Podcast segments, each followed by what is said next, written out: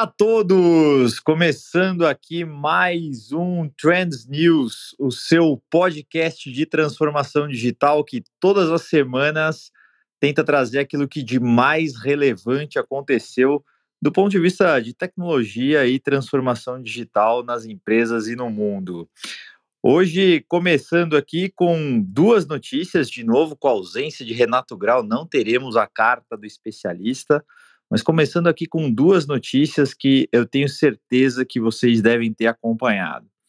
A primeira é sobre o asteroide que foi impactado aí por uma nave disparada pela NASA, né? Esse a, a nave chamada DART, né? Ou traduzindo aqui para o português literal, dardo, né? É, foi lançada a mais de 14 mil quilômetros por hora para se encontrar uh, com um asteroide chamado Dimorphos.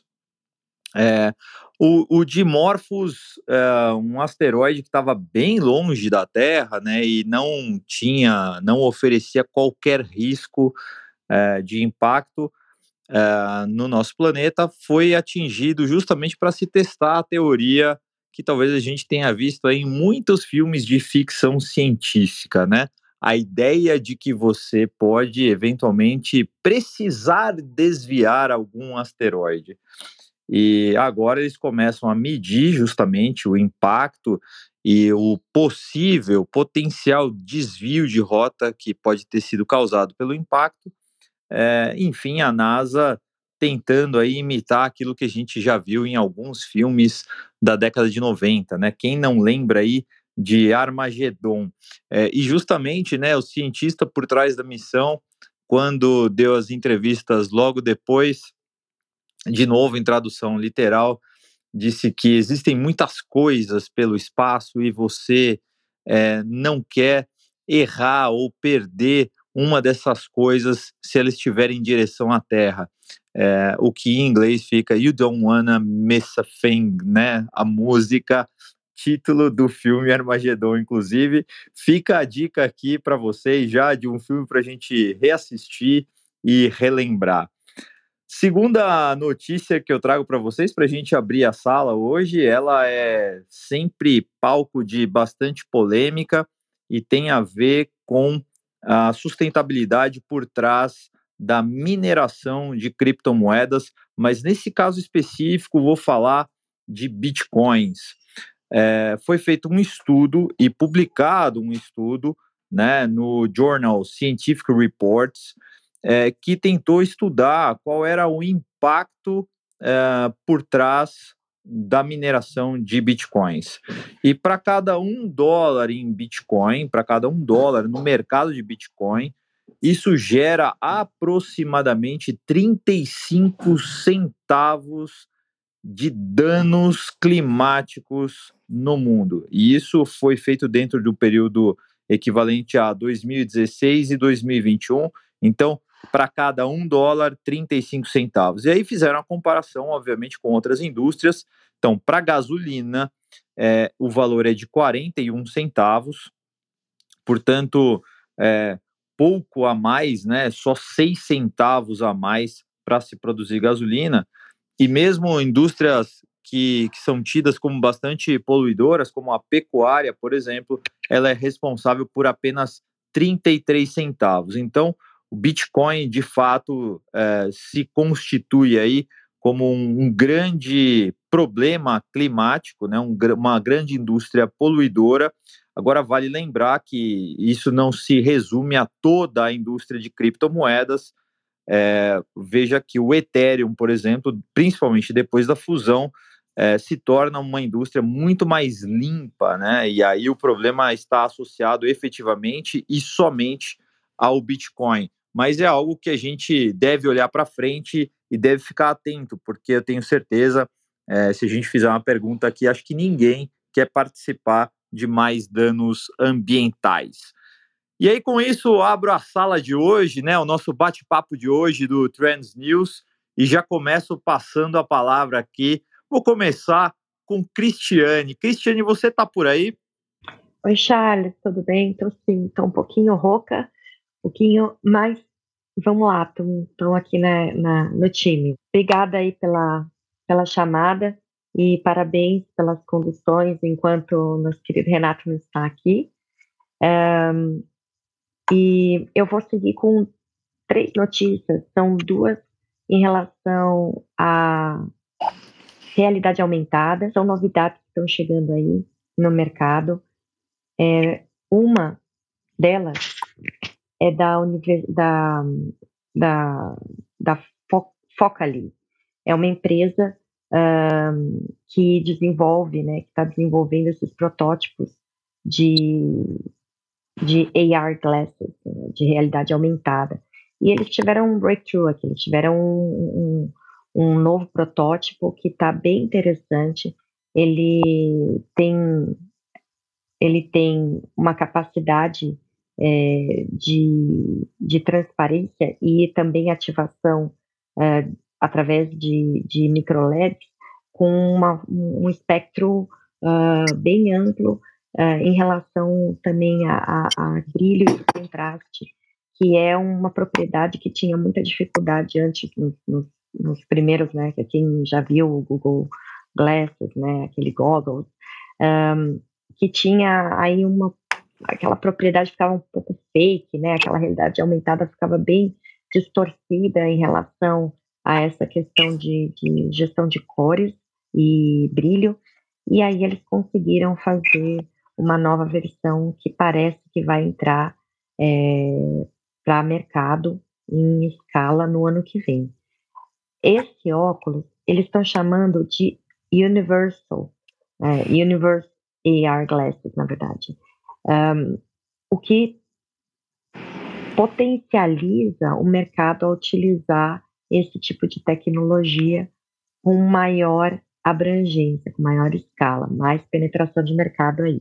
Então, teremos um avanço aí ano que vem. E aí, a, a Universidade de Colômbia também fez uma outra abordagem aqui é, em relação a esse tipo de aparelho né, Google de, de goggles, né, de óculos uh, de realidade aumentada.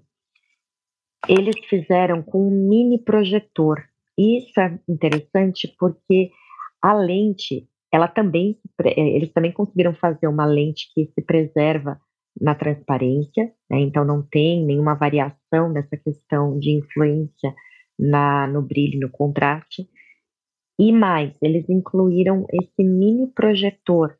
E aí, esse, monitor, esse mini projetor, ele faz uma, uma ele tem, ele acessa essa lente numa variação angular muito pequenininha e ela não impede então que as uh, que o, as ondas, né, ou, ou as vibrações das imagens no, no mundo real, ela atinja o óculos, né, no caso, ela passe pela lente e atinge o seu olho. Então, você consegue ter uma projeção dupla, vamos dizer assim, não é, na verdade não é uma projeção dupla, você tem a visão é, real, né, das imagens, mais uma projeção numa faixa bem pequenininha, mas que engloba, assim, a toda a estrutura RGB. E aí você, então, tem uma visão é, dimensional que consegue abarcar a dupla realidade, né? A realidade real, aquilo que nós enxergamos como reflexo natural é, das coisas, mais esse mini projetor. Então, bem interessante essas duas notícias realidade, reali, em realidade aumentada que vão potencialmente aí mudar o mercado nos próximos anos. E aí, a última notícia em relação ao nosso querido ator conhecidíssimo Bruce Willis, que inclusive fez parte desse filme que o Charles mencionou, é, do, do. Não é o Impacto Profundo, é do Armagedon. Armagedon. Armagedon. Isso. E, e ele, é, ele, ele faz parte de uma notícia aqui interessante, na verdade, é, é, é uma boa e uma má notícia, né? A má notícia é que ele está fora né, do, do, das telas do cinema, porque ele foi diagnosticado com a, é, afasia, que é uma questão neurológica, dificuldades cognitivas, de linguagem, leitura, dificuldade de se comunicar. E ele, uh, isso normalmente é, é, é, em relação a alguns, provavelmente causado por algum AVC ou alguma coisa de impacto, talvez, não sei se ele teve algum evento aí, até por conta do, das peripécias dele nas telas, mas uh, o fato é que ele não vai estar tá mais fazendo filmes, né? Daqui para frente já está com 67 anos, e aí a notícia é que ele então cedeu os direitos autorais, os direitos de imagem, não direitos autorais, mas direitos de imagem, de uso de imagem dele, para deepfake. E aí, Hollywood agora pode utilizar um twin, né, um, um gêmeo digital dele, para poder fazer a presença do Bruce Willis nas telas novamente. E aí, realmente, ele, ele faz jus né, ao personagem de um McClane, que é duro de matar, né? Então agora o, o Bruce Willis vai ser duro de matar. E lógico que além dele, essa tecnologia ela pode ser utilizada para diversos outros atores que inclusive já não estão mais vivos, né? Como Marilyn Monroe, entre outros. Então a gente fica aí com uma nova tecnologia sendo utilizada que já foi falada, né? Já foi falada tão mal, né? Do deepfake, mas utilizada aqui para um bom uso, né? Um, um, para o entretenimento e potencialmente trazendo de volta às telas é, atores que são consagrados, mas que é, não estão mais aí com a gente. Contudo, faz a gente revisitar essas questões é, de, é, de lucratividade né, do, do, da, economia criativa e uma permanência da pessoa mesmo quando depois da morte dela. Né? Então, a gente vê que realmente a economia criativa vem aí para ficar e ficar mesmo. É isso Fica aí, aí Cris. Você. Acho que joia, perfeito. É, é, acho que assim a gente já viu isso acontecer dentro do universo de Star Wars, e já que a gente está falando tanto de filmes, de cinema, eu tenho certeza que na gaveta de Alexandre Uehara vai sair alguma coisa bastante interessante agora. Alexandre Uehara, o que, que sai da sua gaveta hoje? Bom dia, bom dia a todos e todas. Obrigado, Charles. É, falar primeiro da gaveta, né? Na, no último uh, Clubhouse que a gente fez aqui, eu falei da Nintendo. E final de semana eu terminei o meu Nintendinho 8 bits. Quem acompanhou lá no meu Instagram essa montagem foi umas. Comecei, acho que era umas 9 horas da noite, 10 horas, terminei lá pelas duas da manhã, mas sensacional, tá? Tem até o cartuchinho lá do Mario você coloca, tira, liga o Nintendo, coloca o controle remoto também. Muito bacana, viu? Então, aproveitar aqui, e você falou de Star Wars, né? Quem não lembra da famosa, famosa e icônica frase No, I am your father? Então, aqui a gente já falou também do, do Val Kilmer já uma vez, né? Falando da, do sintetizador de voz por causa do câncer na garganta dele. E é muito legal o que a Cris falou, porque uh, Darth Vader poderia estar tá, tá se aposentando também. A icônica voz aí do James Earl Jones, né? Ele já está com mais de 90 anos. É, vai ser substituído também por uma inteligência artificial. Na verdade, ele já foi substituído para quem viu o seriado o Obi-Wan Kenobi. A voz dele, né, foi toda uh, criada por inteligência artificial. É, o ator, né, é, no caso lá do Obi-Wan Kenobi foi o Hayden Christensen, mas a voz foi pela inteligência artificial da, do James, do, inteligência artificial a partir da voz do James Earl Jones.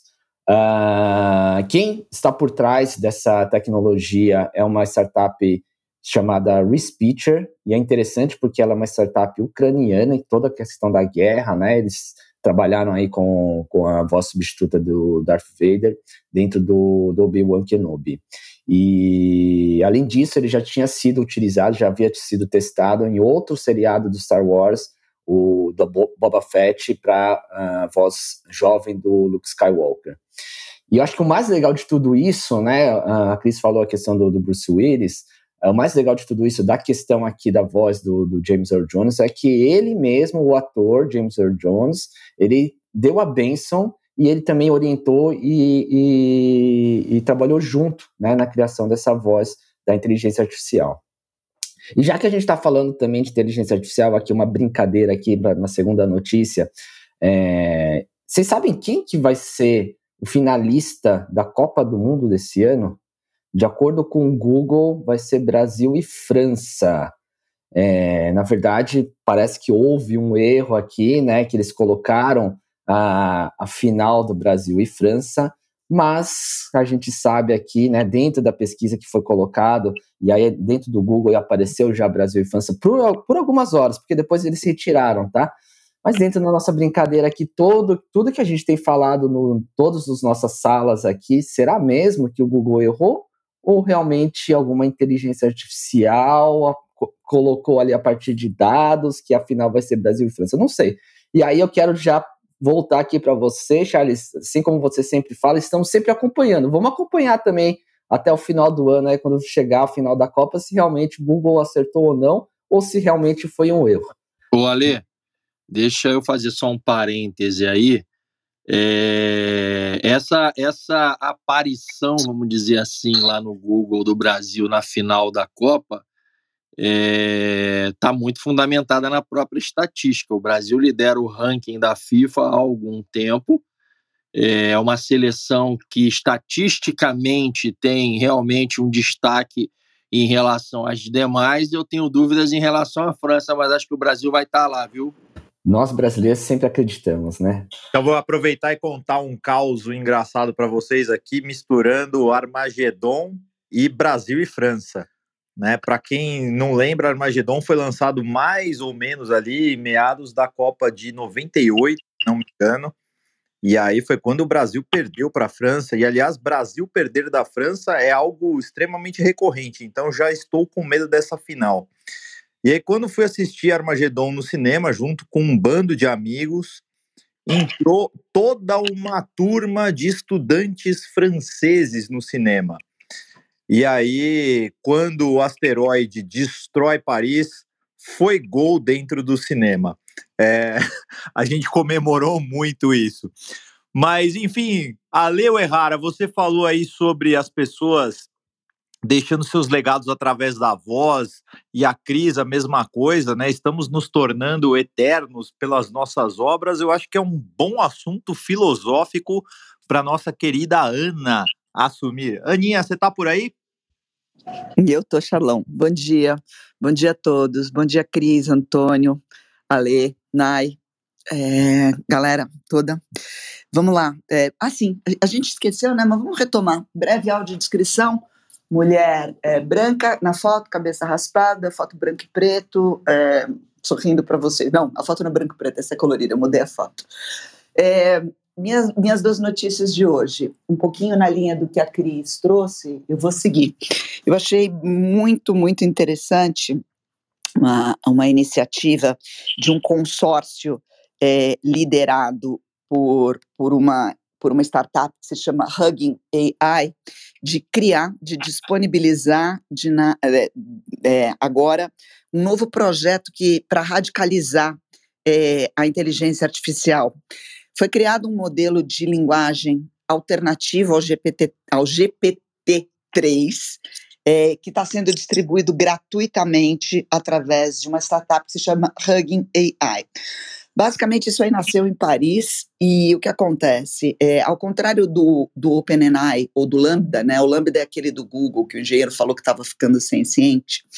É, esse modelo de linguagem que se chama Bloom, B-L-O-O-M, é, foi projetado para ser hipertransparente, radicalmente transparente, foi compartilhado o seu código e foi compartilhado o seu modelo ao público. Então, ele foi criado no ano passado por mais de mil pesquisadores voluntários em um projetão chamado Big Science e usou financiamento do governo francês, né?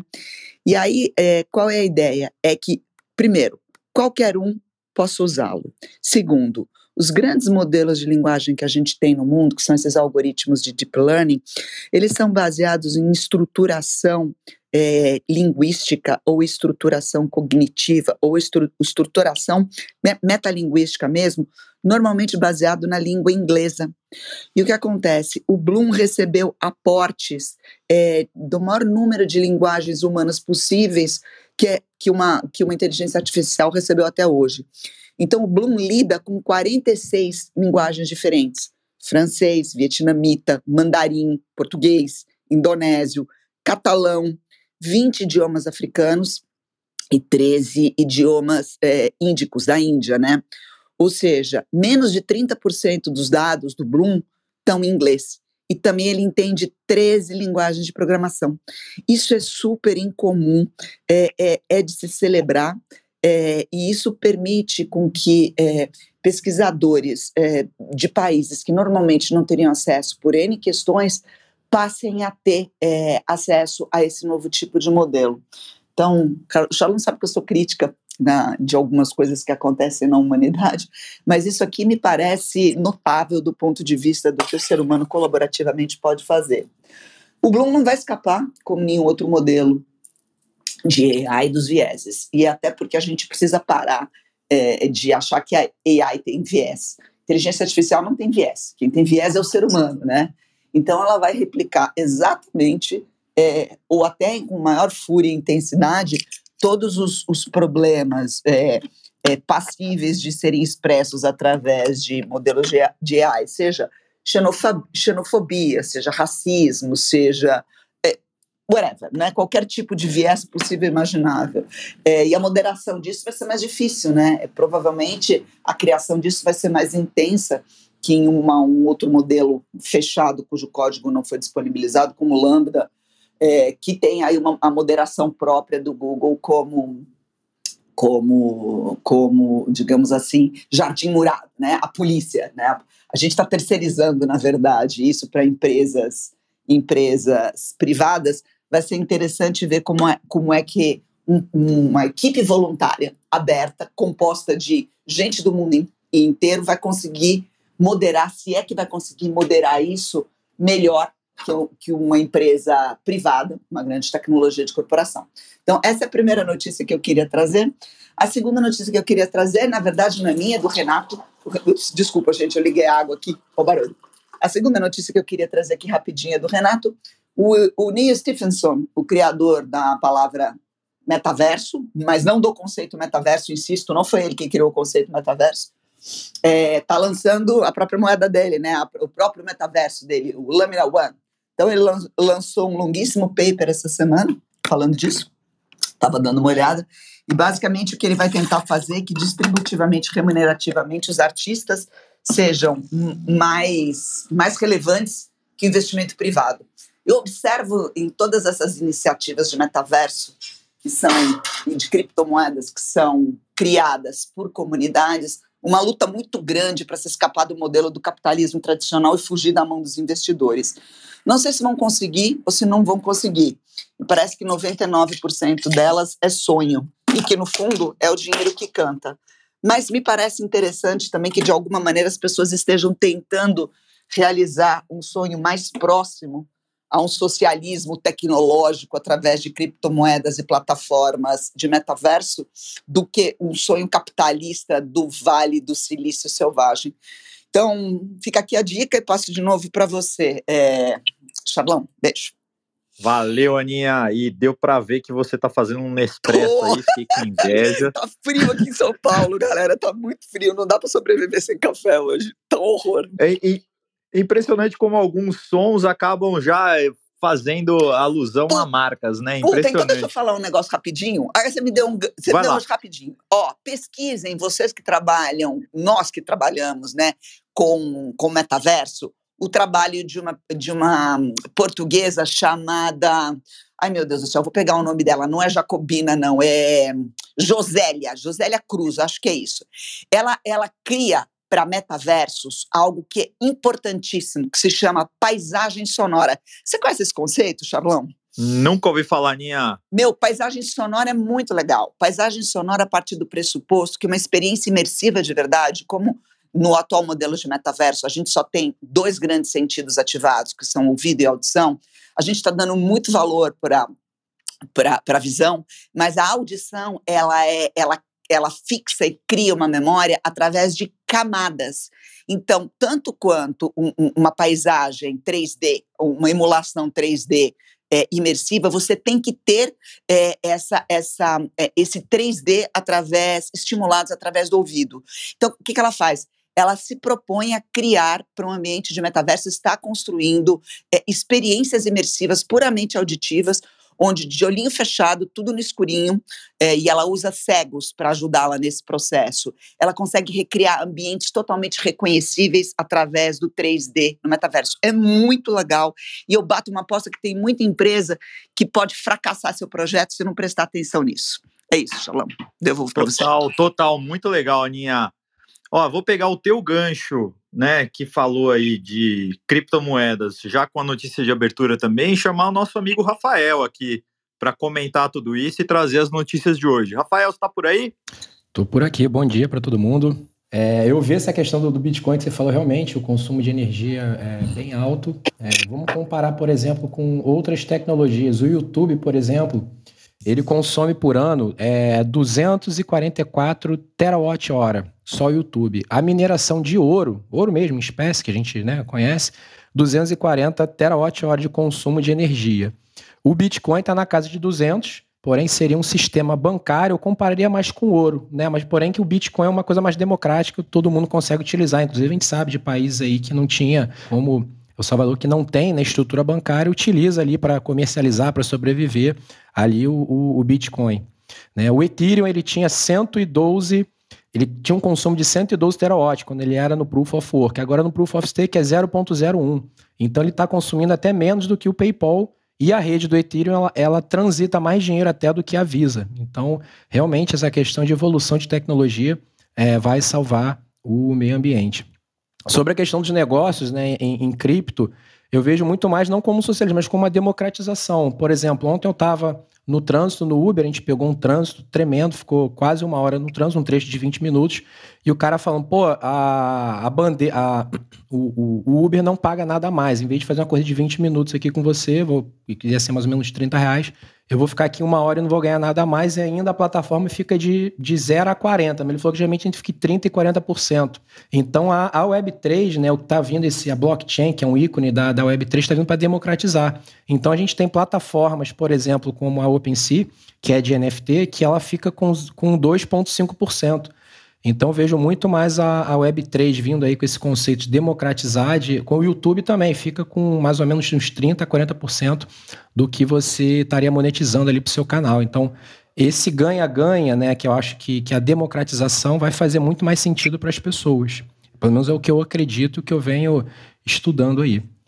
Mas vamos lá para, para as notícias do, do, do dia. Né? A, queria falar um pouquinho sobre a macroeconomia, né, o cenário global que está bem complexo aí, o Putin mobilizou mais de 300 mil soldados, tá, toda essa pressão aí de guerra, é, teve essa questão do gasoduto aí, são dois gasodutos que conectam a Rússia pelo mar ali até a Alemanha para fornecer gás, e aí um tá, não está funcionando, o outro aí teve, parece que teve um ataque ou colapsou, ninguém, aquela especulação no mercado, então enfim, a Europa é, vai sofrer aí com, com esse inverno que está chegando taxa de juros cada vez subindo mais. O Jeremy Powell falou que a inflação dos Estados Unidos ia voltar ao normal em 2024, agora já é 2025 no último discurso. Enfim, a Alemanha com inflação de 10%. Enfim, o negócio está bem complicado. Então, pessoal, é, é...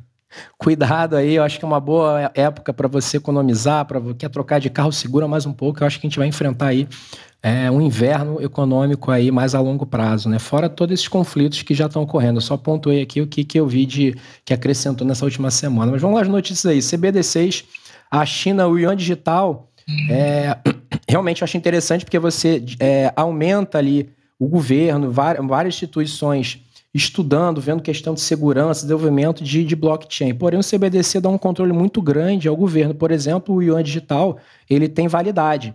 Então o cidadão lá não pode acumular, não pode pensar a longo prazo, porque tem validade do dinheiro. Se você não utilizar, você é, perde o dinheiro. Então, eu não acho interessante o governo né tá ditando ali quanto que você tem que, quando que você tem que gastar o teu dinheiro e pessoas que pensam mais a longo prazo é, não deveriam ser prejudicadas.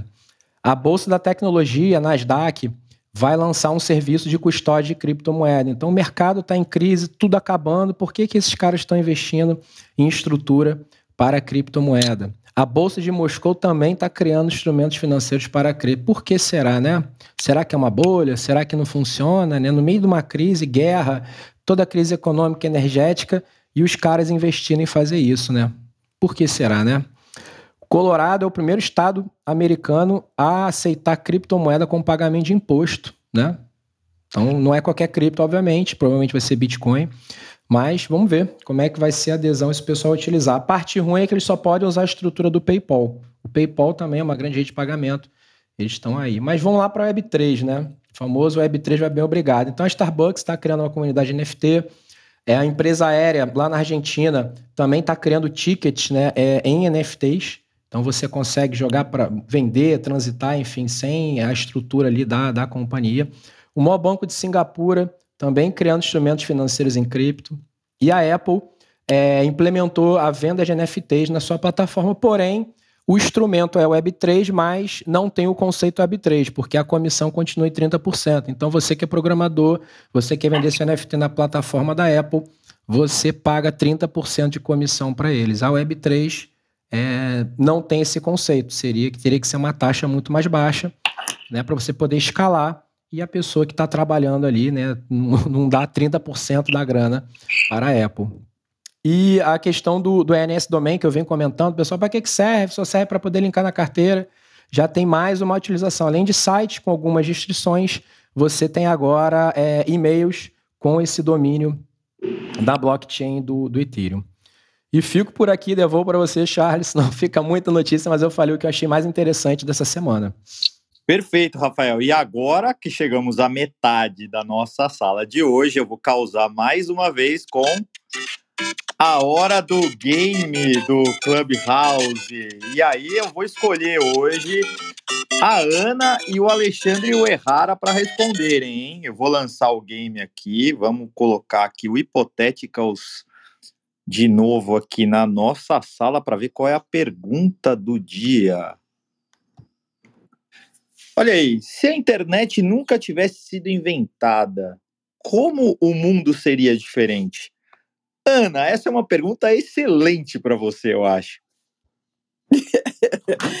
Cara, enfim, é um exercício de imaginação alternativo super denso, né?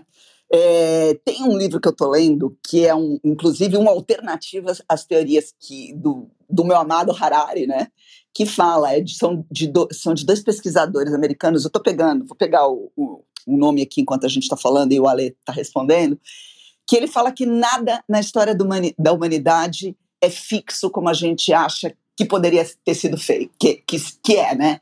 Então, é, a gente acha que do, de um modelo econômico a gente obrigatoriamente surgiu para outra, ou que de uma dominação de um, de um povo a gente obrigatoriamente foi para outra. Ele fala que a história é muito mais permeada de acidentes é, do que qualquer outra coisa. O que nada é um modelo definitivo. Eu não acho que a gente é, existiria, seria possível ter um mundo sem internet. O que eu posso imaginar é um mundo onde o conceito da internet fosse outra coisa diferente do conceito que é hoje. É, fosse uma experiência talvez mais mental, uma experiência mais restritiva, uma experiência talvez mais aberta, ou um mundo onde a internet fosse, na verdade, um, um aparato é, é, político e não um aparato econômico. Aí eu acho que o mundo ia ser mais complicado do, do que, do que é hoje, Charlão. É, por outro lado, talvez fosse um mundo onde a nossa saúde mental fosse menos abalada e a nossa saúde física fosse mais frágil. E aí, entre uma e outra, é, eu não consigo me decidir qual que tem que ser priorizada. Um mundo sem internet seria um mundo mais pobre, é, um mundo mais, mais chato, é, mas sem sombra de dúvida, também um mundo mais generoso, menos mesquinho, menos ganancioso, mais limitado. Então, acho que a gente não consegue ter tudo ao mesmo tempo, né? Nós queremos ser potências intelectuais e ultra generosos. A internet fez, o lado, fez a escolha dela. Ela tentou ser, nos proporcionar uma potência intelectual e uma generosidade extrema, e tá dando merda nos dois lados, em muitos dos casos, né?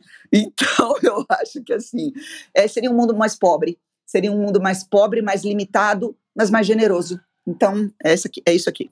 Legal, show. Eu vou, eu vou fazer o seguinte: para o Errara não precisar rivalizar com a Ana aqui, eu vou sortear uma nova carta para ele aqui. Olha só. A pergunta é: um pântano pode mostrar a você como você vai morrer. Você gostaria de ver? Aí eu comentei que isso é quase o tema de um filme, hein? Nossa, agora sim. Inclusive vira um pântano no lago, né?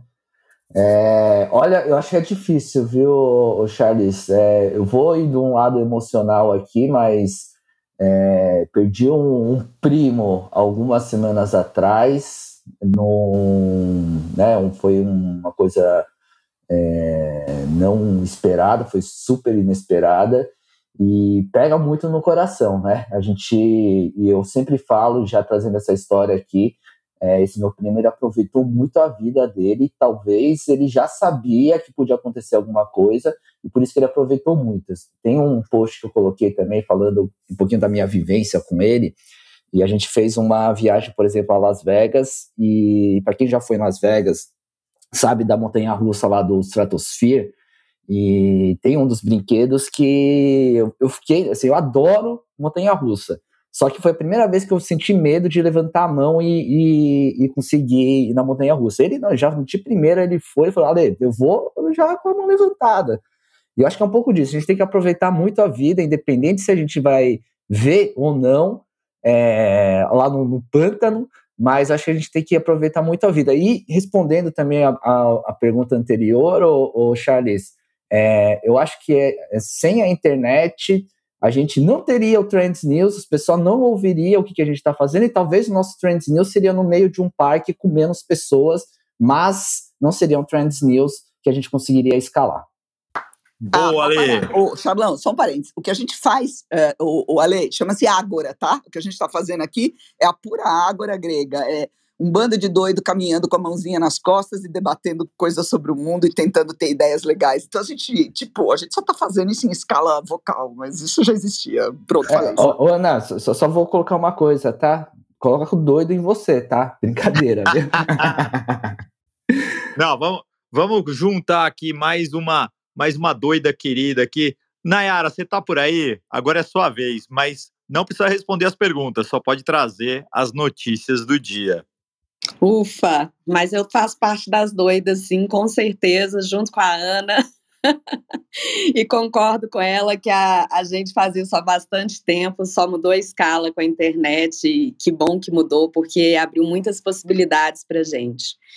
Bom dia, pessoal! Bom dia, pessoal do Trends News. Eu tô animada hoje Acordei bem cedo, aliás, essa semana inteira, antes das cinco. Não sei o que está acontecendo comigo, mas deve ser alguma influência do volume de trabalho que a internet também causa na gente, né? Mas vamos lá. É, eu vou trazer para vocês agora o mundo prático né, da inovação. A gente fala aqui muito de tendências e eu gosto muito de trazer o que, que os loucos executores estão fazendo por aí. Então, vou trazer duas notícias. É, a primeira é do agro, apesar da gente ter nossa trendeira aqui que cobre isso. É, mais uma curiosidade, uma curtinha aqui para vocês. É, vocês sabem quem é o maior proprietário de terras rurais nos Estados Unidos? Alguém? Alguém? Alguém? É o tio Bill. Exatamente, tio Bill, é, o Bill Gates. Ele tem mais de 100 mil hectares de fazenda para o desenvolvimento tecnológico de sementes e biocombustível. O principal objetivo dele é erradicar a fome na África e reduzir o desmatamento.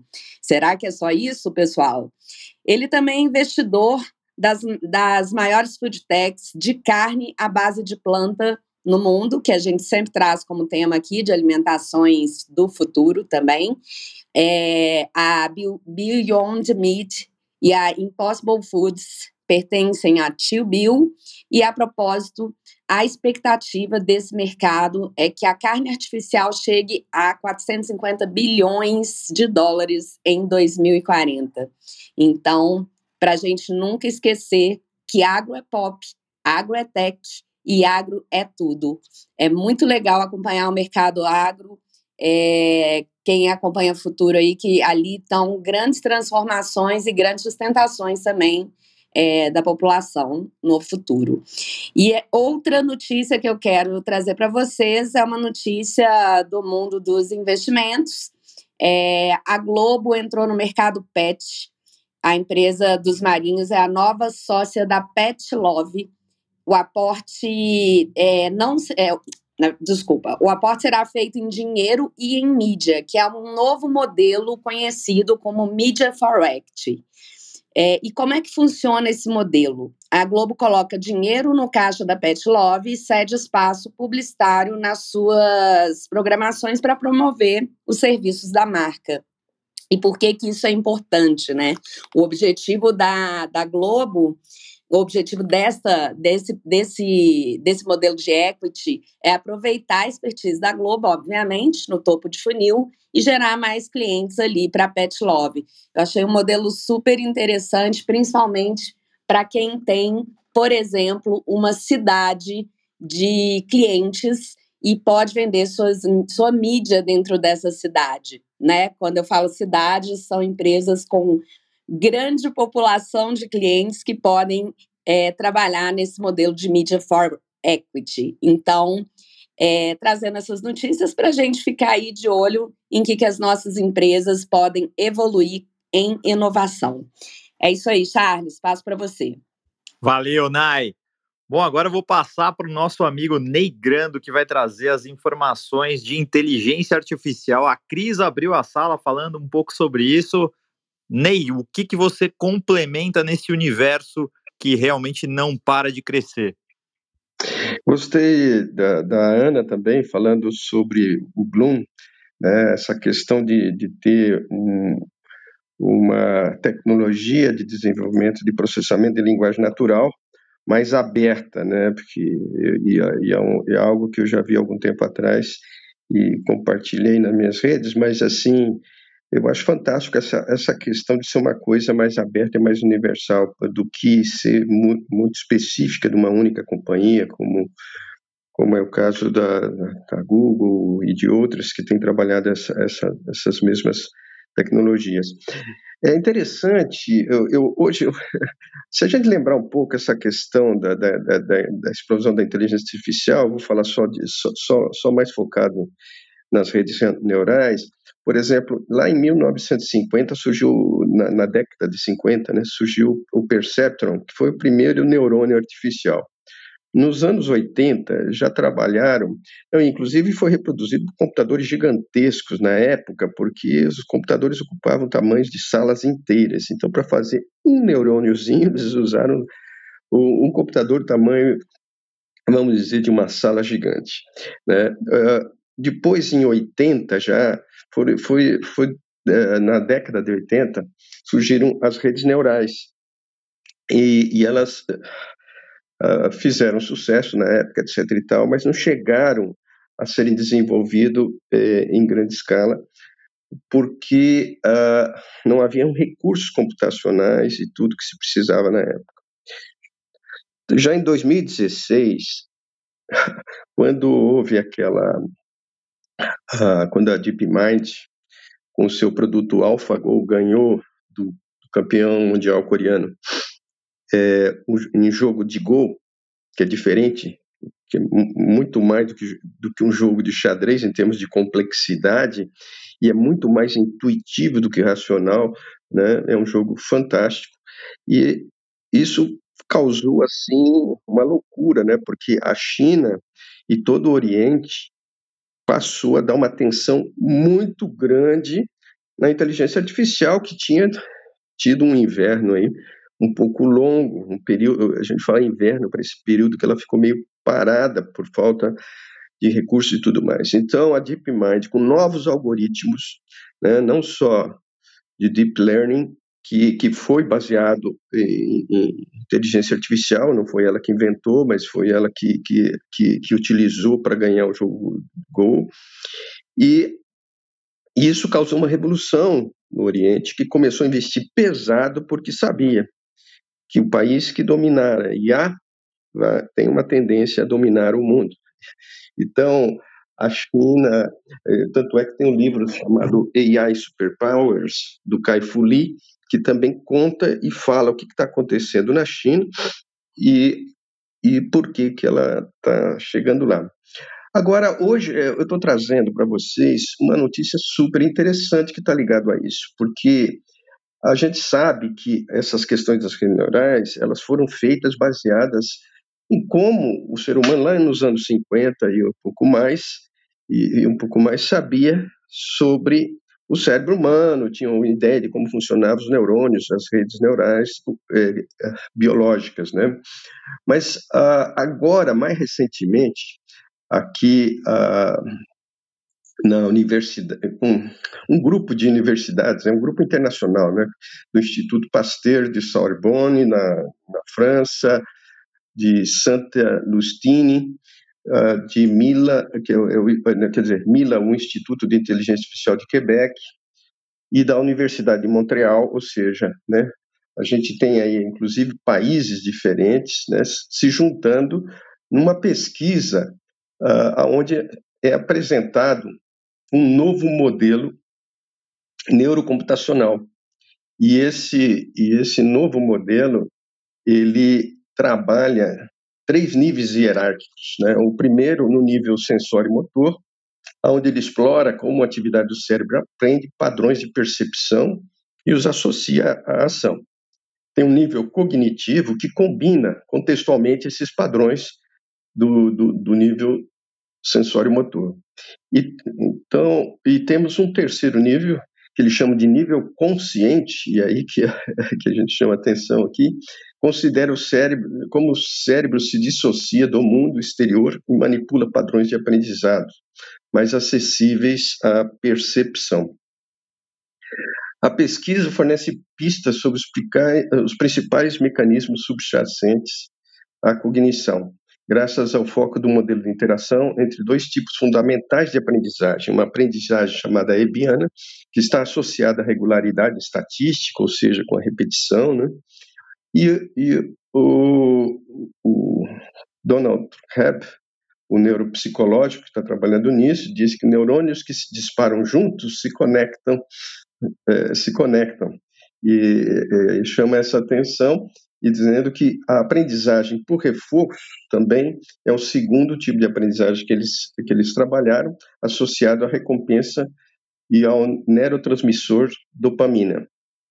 Então, os resultados, indo a, a notícia é um pouco maior, mas eu vou, vou mais para os resultados. Os resultados destacam dois tipos fundamentais para o desenvolvimento multinível de habilidades cognitivas em redes neurais biológicas.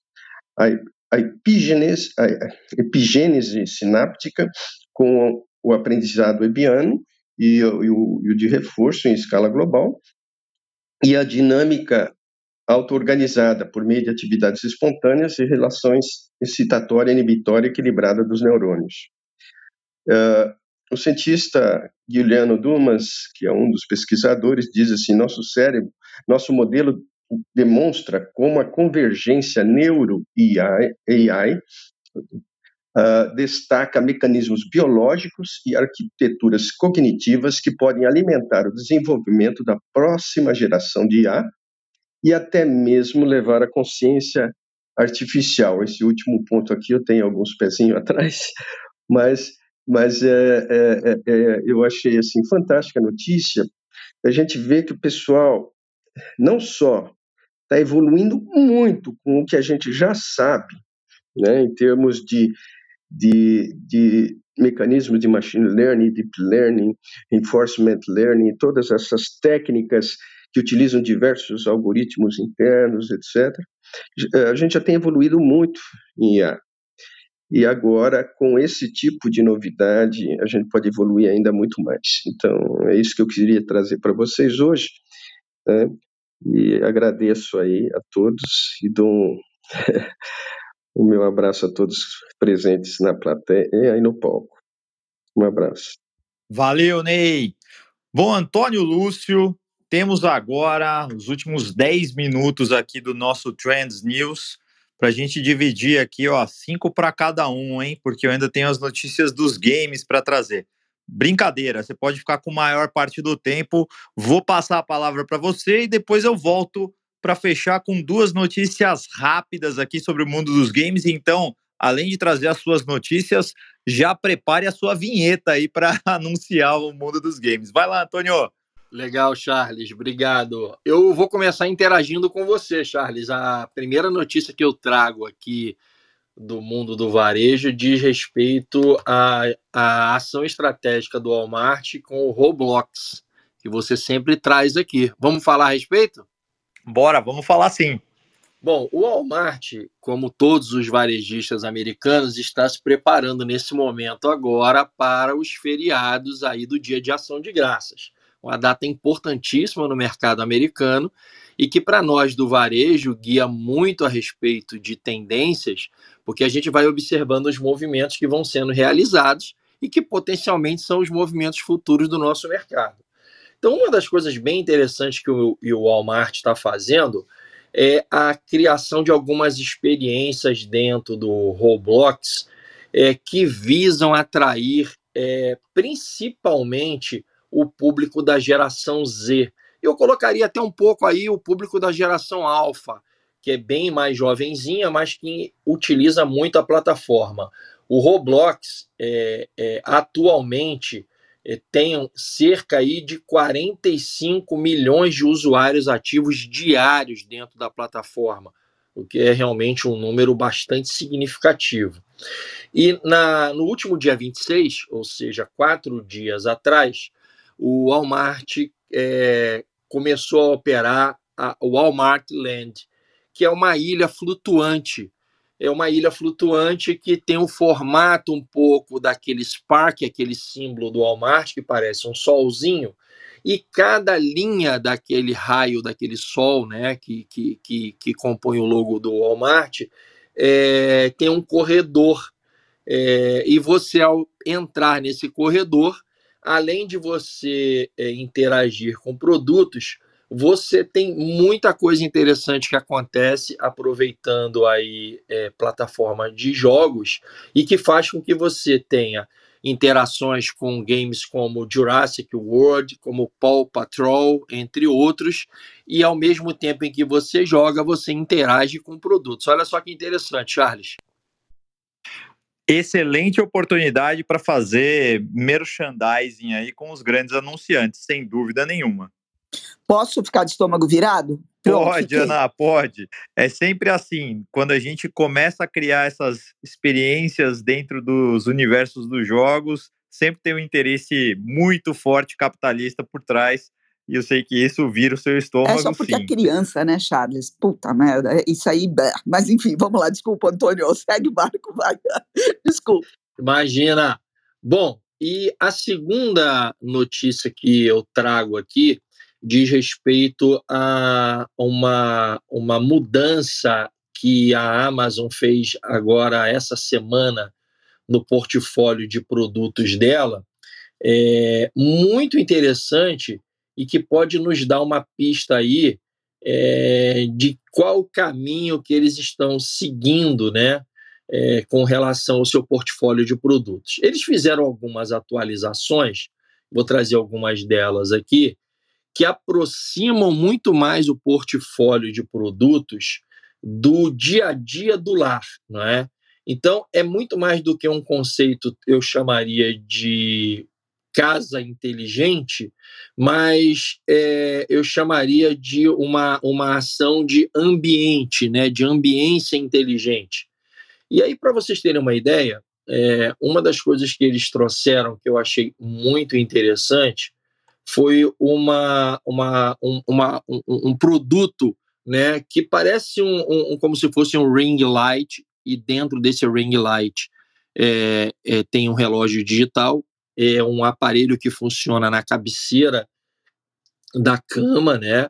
E ele consegue fazer um rastreamento do sono de quem está ali ao lado com um consumo de baixíssima energia e além de baixíssima energia, ele não utiliza é, é, nenhum relógio, nada é que esteja é, é um wearable é, ligado ao seu corpo. Ele é apenas um ambiente sem, segundo a Amazon, o uso de microfones ou câmeras, ele consegue monitorar através da sua respiração o seu hábito de sono e depois ele é capaz de liberar um relatório para você é, é uma coisa realmente bastante interessante, porque sai um pouquinho do conceito de wearable que nós temos experimentado até então. Uma outra coisa também que eles é, soltaram como um, um, um novo produto dentro do portfólio é um aprimoramento do robô Astro. O Astro é um robô que funciona como assistente virtual, já é vendido há cerca de um ano e meio lá pela Amazon nos Estados Unidos. E eles agora é, soltaram um aprimoramento desse robô, especialmente voltado para pequenos empresários e pequenos negócios nos Estados Unidos, com o que eles chamam de Virtual Security Guard. E aí, exatamente o que todo mundo deve estar pensando a respeito, ele vai cumprir funções como se fosse um segurança noturno dentro do seu estabelecimento. Quando ele detecta alguma normalidade, automaticamente ele faz conexão com o Rapid Response, que é um time que cuida da parte de segurança, e esse produto, esse serviço vai ser vendido como uma assinatura para pequenos empresários, donos de cafeterias, é, enfim, pequenos comércios, escritórios, substituindo aí a presença é, física, né, de um vigilante que ficaria durante a noite e, e fazendo com isso aí uma, um, um, oferecimento também de um novo serviço, né.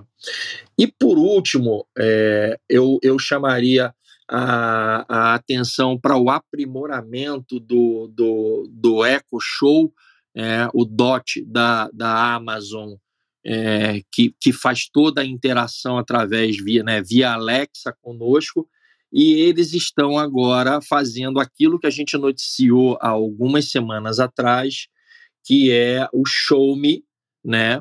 E aí você pode perguntar para o Dot lá, né, para Alexa, por favor, me mostre, sei lá, por exemplo, um legging verde ou agasalhos esportivos azuis.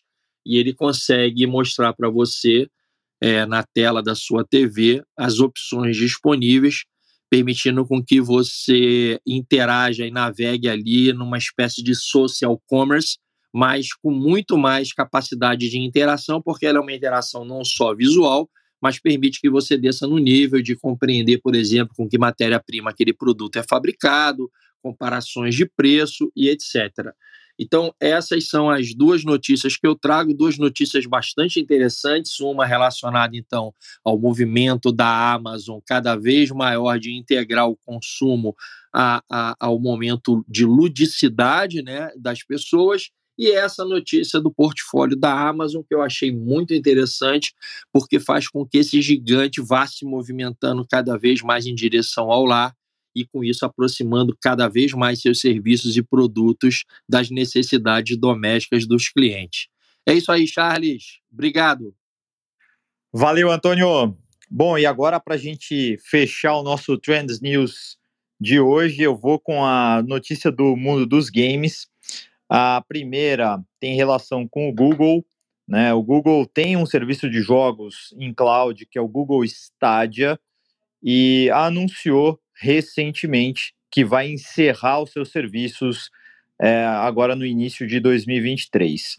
A grande verdade é que, do ponto de vista de market share e mesmo de sucessos uh, de títulos, o Stadia nunca significou grande coisa, tá? O Google realmente assim não prestava muita atenção a esse serviço de jogos, mas é, quando a gente fala de um player global como o Google, é óbvio que a gente deve ter por aí alguns bons usuários dessa plataforma, por mais que ele não afete o mercado global, por mais que ele não afete é, o, o mercado do ponto de vista de market share.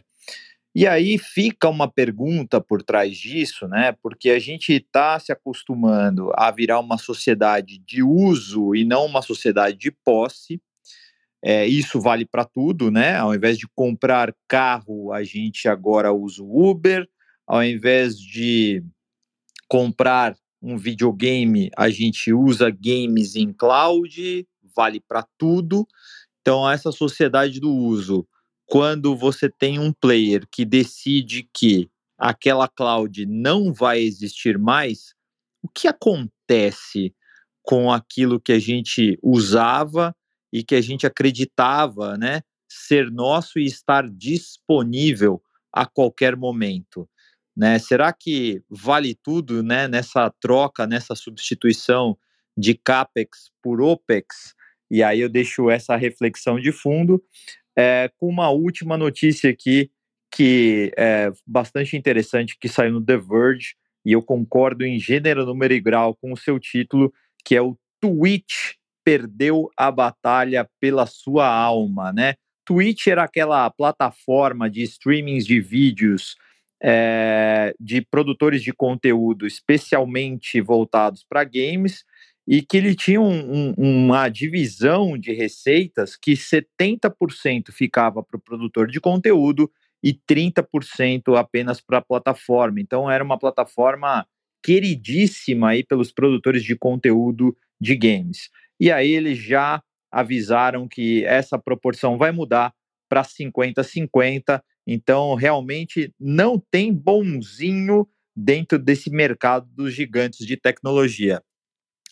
Com isso, a gente encerra o nosso Trends News de hoje, sempre pedindo aqui para todos os nossos anfitriões abrirem os seus microfones, porque chegou a hora daquele famoso momento da gente desejar um bom final de semana para todos. Então, Nai, Antônio, Cris, Ana, Rafael e Ney, abram seus microfones para o famoso Sexto! Valeu, pessoal!